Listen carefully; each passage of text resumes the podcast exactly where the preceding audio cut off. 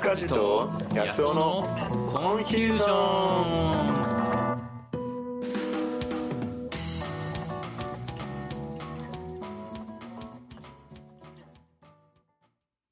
こんにちは。はいパーソナリティの安尾です。カルディスカジです。よろしくお願いしますよ。ろしくお願いします。前回あの、そうそう、ちょっと再開っていうテーマで話をしていこうっていうところで、はい。あの、なんかこうやっぱ最近再放送がまあ増えてるということをちょっと紹介させていただい、そうですねお話していただきましたね。はい。そうそうそう。まあでもなんかね、その時代を超えてというか愛される作品だったり、はい。あの、そういう要素というか、で、こうちょっと見返してみると見方が変わったりね、うんなんかちょっとそんな話をしたんですけど、あの、まさにあの、安尾さんの得意分野である、 ミュージカルって本当にあの、時代を超えて愛されてると思うんですけど、はい。ちょっとその話を最初ちょっとお聞きしてもいいですかあもちろんですあの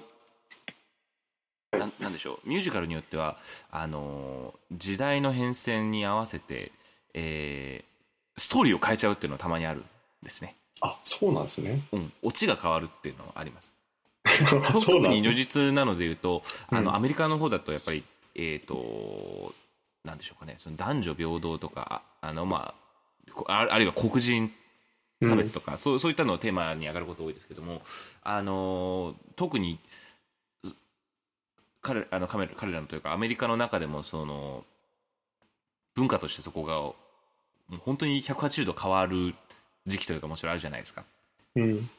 であのそういった変遷を受けてあのストーリーが大きく変わるというのがすごくあって特にそそこが有名なミュージカルでいうとあの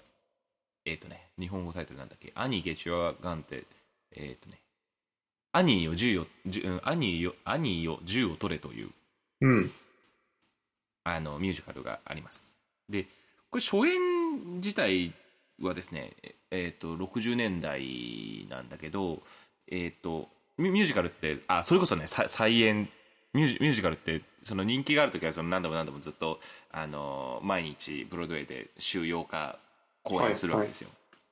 であのーでただまあある程度人気が陰ってくるという陰ってくる陰ってくるとというかあのーまあ途中で一旦公演が止まるわけですよねうん。でそれが長ければよくあのロングラン公演とかいう言い方をしますしまあまずそのあるある程度のところであの公演が止まるわけですよであのー何年か経ってからとか、まあある、あるいは何十年経ってから、えー、とまた演出とかを変えてもう一回やりましょうそれを再演というんだけど、うんあのーアニーよ銃を取れ」っていうのはね1999年かその1964年だったかなうんえーっとごめんちょっと別の作品で混じってるかもしれないけどその60年代に1回やった時からこの今度99年に再演されたんだけどでその時にねストーリーが変わったんですストーリーが変わったっていうかオチが変わったんだよねじゃあどんなか風に変わったんですかそう、兄を銃を取れっていうのはね、ちょっとあの、西部劇みたいな話なんだけど、あの、まあ、主人公はその兄って女性なんだよね。で、最後、なんだろう、男性側の、うん。まあ、ヒヒロインじゃなくて、なんでしょう、ヒーロー役と兄との最後ね、射撃対決っていうところで終わるんだよね。うん。で、なんだけど、そのオチっていうのが、その、さい最後、兄はわざとそのフランクに負けて、あの、おと男を勝たせてあげるっていうのが初演、初演のエンうディングだったん。なんだけど、これ99年になると、えっ、と、対するその男性側もわざと負けて、えっ、と、まあ、男女平等みたいな、 うん。うん。いう、まあ、社会的にもうもうちょっと受け受け入れられやすいエンディングに変えたりするんですよね。あーで、特に、特にブロードウェイって、そういうふうなジェンダーへの意識とか、あの、あるいはその、こあの、なんでしょう、その、肌、れ、れ、その、人人種差別とかそういうことに関して一番まあ敏感な。敏感な人たちの集まりだし、そういうのをテーマに扱ってるから、あのーそこをねすごく柔軟に取り入れていくんですよね、うん。うんまあ、あんまり僕も「兄よ授業とれ」本編をそのしっかりと見たことあんまりないんだけど曲もすごくね有名なのいっぱいありますんで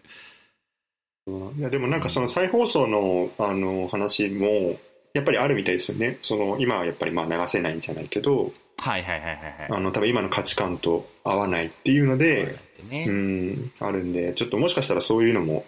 コロナ前とコロナ後とかであるかもしれないですね。あるかもしれないですね。まあ、お蔵入りとかは結構ありますよね。うんうん。うん。あと結構なんかだから、まあ、ストーリーが分かりやすいものが流行るようになったとかって言いますよね、映画とかでもう。ん、あまあそうだね。うん。というのはありそうですけどね。うん。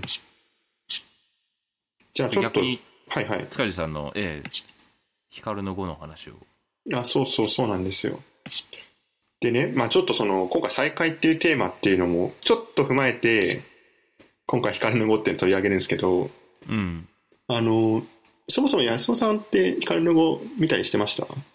僕はね、ごめんなさい、光の碁は、あーうん、見てないですね。見てないです。なんかあの、話のあれはなんとなく知ってますよ。その、あの、金、金髪あらすじの黄色い髪の、あれに、あの、平安時代の、平安でしたっけじゃあちょっとそこの話を、あの、あらすじをちょっと簡単にはいはいはい。紹介すると、まあ、主人公はね、光っはい。ていう、まあ、主人公がいて、進藤光っていう主人公なんですけど、まあ彼が、まあ、小学校6年生の時かな、うん。あの、おじいちゃん家に行って、でそこに蔵があるんですけど、はいはいはい。そこの蔵に行ってね、5番を見つけるんですよ。はい。で、まあ、進藤光も全然囲碁なんて全く興味ない子供だったんだけど、その見つけた5番のところで、そこにこう宿っていた霊がいて、うん。それがその平安時代に生まれて、まあ、不遇の最後を遂げた、まあ、藤原の才っていう霊がいて、い。でその彼が進藤光に、まあ、乗り移るというか、あの、そういったところから話が始まるんですね。うんうんでこの藤原の才っていうのはあのー、まあ、平安時代からこう生きながらえてるわけなんだけどうん。うん。なぜその現世に取り付いてるかというともう囲碁が打ちたいっていうその思いなんですよ。おー。はいはいもはういはい。神の一手を極めたいってなんか、まあ、神の手ってちょっと聞いたことあるかもしれないんですけど、はい。まあ、いわゆる本当にそういう囲碁を突き詰めていきたいっていうそこの思いだけで、まあ、現代まで生き残ってですねはいはいはい。やっていて、で、まあちょっとじょあの徐々に光、主人公の光が囲碁の世界に入っていくっていうような流れの話になってますね。で、これ、もうね、光の碁は、めちゃくちゃ個人的に痺れる話なんですけど、はいはいはいはい。何が面白いかっていうと、あの、キャラクターたちがね、やっぱすごい、すごいんですよ。で、うん。主人公がこのもうなんていうかなある種囲碁のこと全くわからないんだけど、うんある種最強でもあるんですよね最弱なんだけど最強みたいなえ、それは何その、サイがいるからってことですかそうそうそうそう最初ねあのどうやって物語が始まるかっていうと、まあ、今話した通りなんですけどうん。その取り付いた才がねもう囲碁は打ちたいとだからちょっとはいはいはい。どっか連れてけって言って、はいそ。の光は5会所に行くんですよはいではいはい。 5会所に行ったらなんか同じぐらいの年齢のね子供がいてうん。小学校6年生のはい。でこれがまあ東谷明って言うんですけどもうん。うこれがね後々のもうこのライバル生涯のライバルになっていくキャラクターなんですけどはいはい彼と出会うとはいはい。で東谷明はあのお父さんがもう名人なんですねこのあー、なるほどね。もう、もう、じゃあそういう家の子なんだ。そうそうそうそうもう子供の頃からずっと囲碁を打って生きてきたとはい。もうめちゃくちゃ強いしもうもうほぼプロみたいなね実力的に言うとうんなんだけどだからもう自分の身の回りの子供は全くあのもうレベルが違うと当時明らからすると、でだからなんかもうちょっとねあのこれまで囲碁打ったことないよって言ってる光るとうん。すごい気軽な気持ちでじゃあちょっと打ってあげるよっていうのではい。対戦するんで すよ。そしたら、もうね、あの、その、碁石をね、持つ手が、あの、まあ、囲碁ってこう、あの、石をね、白黒の石でこう打ってきますけど、はいはいはいはい。あの、碁石を持つ手とかはもう明らかに初心者なんですよ。はいはいはい。あの、もう、な、慣れてなくて手つきが。うん。まあ、当たり前ですよね、初心者なんで。なんだけど、もう、東谷明がボロ負けするんですね。あの、完膚なきまでに、本当に。あの、なんていうかなサイが打っ支持してるからってことです。そうそうそうそう。サイが打ってるんで、 しかもそれが、なんていうかな、こう対戦し、あなんていうかな、えっと、お互いにこう拮抗してるとかでもなくて、うん。もう、その東谷明の実力を、お前の実力どんなもんなの的な感じで打たれてくるんですよ。はいはいはい。試されてる感じのあの打ち方を東谷明はされてもうだから人生初めての挫折ですよねなるほどね。そう何者なんだこいつはとっはいはいはい。ていうところからこの2人と、まあ、その才を絡めたなんていうか人間ドラマというかねが始まっていって、もう囲碁のルール全く分かんなくてもめちゃくちゃ楽しめるはーですよね。で、これだから面白いのが、これ次どうなるかっていうと、うん。東谷明は、新藤光に、どうしても勝ちたいんですよ。で、何者なんだっていう、はいはいそりゃそうそりゃそうだよね。うん、そう、何者なんだっていうのを、もうずっと突き詰めていく。あの、もう探偵ばりに、ずっと作品の中で、 それを追い求めていくんですけど、はい。一方で光は、なんだかよくわかんないけどね、あの、サイの指示通り打ってったら、勝っちゃって、はいはいはい。で、目の前の、その、東谷明がうん。泣いてると。めちゃくちゃ悔しそうに泣いてて、うん。その彼の本気度に影響されるんですよ、真の光とは逆に。ああ、はいはいはい。こんなにも同じ同年齢で、本気で夢中に、この囲碁に取り組んでいるこの少年は何なんだみたいな。はいはいはい。だから、そうなんですよね、物語としては、東谷明は、まあ、進藤光というか、その才をずっと求めていくんですけど、うん。今度、進藤光は、その東谷明を、こう求めてというか、はい。あの、お追うための、こう、なんていうか、話になっていって、うん。そこがね、なんかこう、お互いに影響され合いながら成長していくっていう感じが、たまらないんですよね。うーん。ちょっと伝わってるかはあれなんですけど、現状、ひ光の碁って何巻ぐらいまでついたんですかあ、何巻だっけな、30ぐらいかな。おーえそのずっと光はそのサイの指示通り打ち続けるわけですかえっ、とね、それが、あの、もう本当ポイントなんだけど、まあ、あの、まあ、ちょっとね、昔の作品なんでネタバレもしちゃいますけど、はいはいはいヒカルはね、今度、あれなんですよ。自分が打ちたいっていう風になってくるんですよね。うん途そりゃ中そうでだよねうん。そりゃそうだよね自分の実力で、この東谷明と戦ったらどうなるんだろうっていう。で、戦わないと分かんないっていうので、思いが芽生えてきて、打ち始めるんですよ。その、中学生になってね、中学の囲碁部に入ったりして、はいで、戦っていくんだけど、やっぱり東谷明に今度、ボロ負けするんですよね。実力で挑んだらそうそう、新藤光は逆に。はいはいで、まあ今度新藤光もプロを目指していくっていう感じで、うん、なんでね、で、今度そうすると、サイは打てなくなってきちゃうんで、そうだよねそうそうそうそう。だから、私はこのままでいいんだろうかじゃないけど、ああの、なんていうかな、この現実とのズレっていうかね、体がないことに対する、 この悲しみみたいなものを感じていくんですよね。あうんたただのね自爆霊ですもんねそうそうそうそう。そうなんですよ。で、あのーこの漫画のやっぱ特徴はすごいその心理描写が丁寧に描かれてて、はいはい一人一人の。で、そうなんだよね。だから、そのサイも、まあ、ヒカルも、そのトーヤも、あの、すごい丁寧なんですけど、なんか僕がその小学生の時とかに見た時はそこまで分かんなかったんですよ。はいはいはいはいはい例えばさっきの話でいくとなんかサイはすごい自分が打てなくなっていくからなんかすごい自己中な感じに見えてきたりしたのねうんうんうんうんうんなんか自分勝手なとこあるなっていうかちょっといじけてるなというかはいなんだけどちょっと今改めて見るといや確かに平安時代からねずっと待ってたうん彼からするとそれぐらい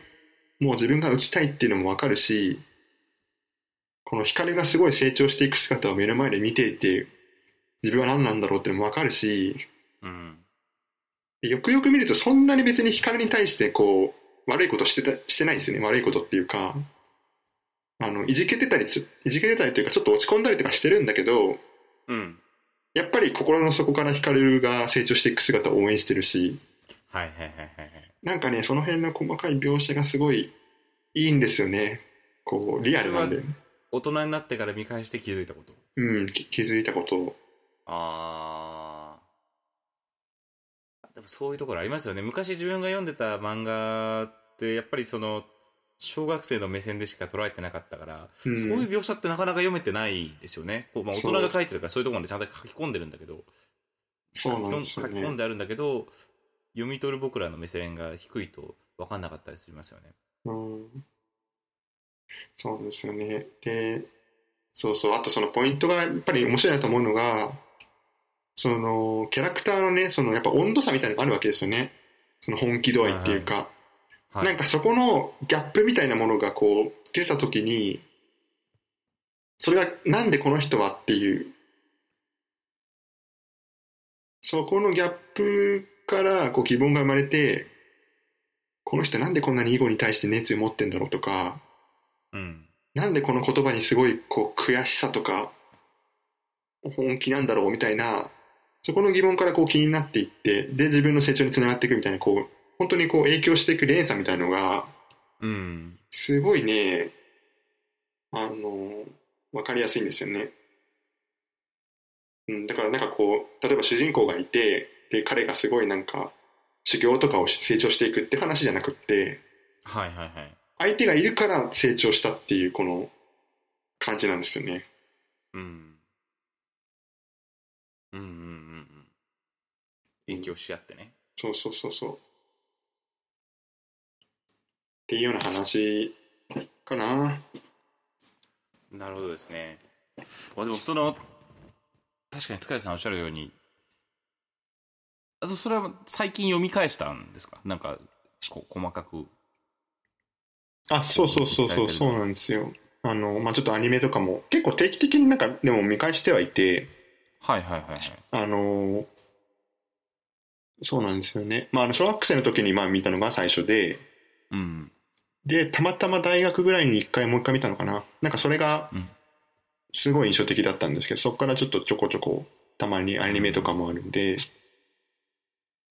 見てたりしますね。まあその意味での再再会というか、そ今回のテーマにつながっていくわけですね。う。うん。っていうのでね、じゃそう。んだからなんかそういう、いや、見返したい作品って、今見返したい作品とかってあるかなとか、うん。なんかよくその見返し、